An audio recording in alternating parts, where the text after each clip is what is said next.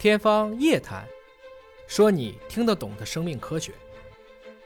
据联合国估计啊，去年四月份，印度人口可能已经达到十四点二五亿了，这就意味着已经超过了中国的大陆，成为人口最多的一个地区。印度会不会借着这股东风，在经济上超过中国？我们会不会未富先老？前面有美国，背后有印度。大家好，我是尹烨啊。人口成了各国的心病，大家都希望。出生人口能多一些，结构更好一些。虽然在人口方面，印度独具优势，但有这么多人，你问问印度人，好像也不是他们希望看到。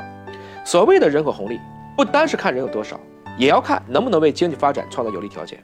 印度人口的结构，应该说很多国家都非常的羡慕，它是非常年轻的，一半的人口不到二十五岁，全社会平均年龄只有二十九岁，比中国大陆足足年轻了十岁。但是，印度人受教育的水平相对较低。它的顶部，因为这么大国家人多，掐尖儿肯定不会比中国差，但是它整体来看，还是有非常多的文盲的。它的文盲率高居全球首位，近四成的人大字不识一个，这个对产业升级来说是一个重大的阻碍，也是拖累经济发展的一个包袱。如果说中国，这应该说新中国成立以来，党和政府就积极的去消除文盲，从零六年开始实施了九年义务教育，目前的文盲率低到了百分之四以下。包括这几年的大学扩招，也培养了海量的专业技术人才，形成了独有的工程师红利。在本世纪初呢，中国大陆的人均收入是印度的两倍。今天，当两国的人口不相上下的时候，我们目前的人均收入已经超过了他们的五倍。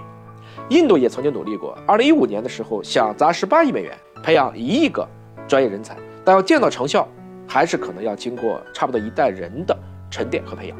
如何留住人才，是印度面临的一大难题。这几年，我们能看到，在美国各大商业巨头的领航者大多是印度裔，一定程度上也反映了它的精英也在不断的外流。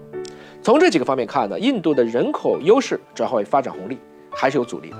但比起未来的发展趋势，眼下最令人担忧的是阶级分化正在撕裂的印度社会，因为我们都知道印度是有种姓制度的，比如说孟买吧，是印度最繁华的城市，富豪的人数冠绝全国。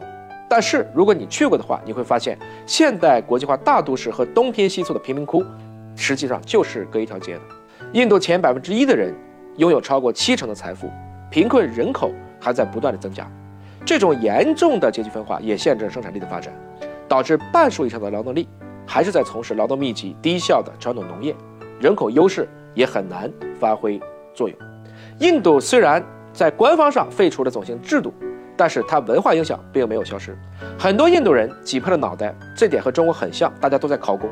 二零一九年，超过两千五百万人申请九万个岗位；二零二一年，超过一百二十万人争抢一点五万个岗位。印度要不要计划生育？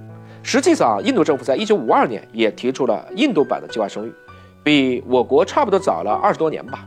但印度的权力运行并不是一个整体来运作的，农村大家也会听。各路大神，他们也有自己的小算盘，很多好像听起来宏观有力的，到了基层就执行不下去。宗教的观念也在抵抗计划生育的政策。在印度的习俗里呢，嫁女儿还是要给高昂的彩礼的，这就导致大家无论生多生少，儿子必须有的一个怪圈。不难预见啊，在各方因素的加持下，印度人口还将一路狂飙，预计到二零六四年，它的峰值是十七亿。从印度的故事里，我们一方面要看到人口排名。并不是衡量国民幸福水平的标准，只有因势施政，不断的去提升人民的生活水平，才能提升国人的幸福感。当然，我们也要看到，中国大陆的人口结构其实现在并不乐观。一方面少子化，一方面就是老年人人口占比和抚养比依然在攀升，新出生的人口没有跟上这一轮增长，未来人口结构压力巨大，也可能会成为中国未来发展路上的沉重包袱。从这个角度来看，中国。还得加油生。您对人口这个事情有哪些看法？未来的经济体量会不会超过中国？欢迎留言分享。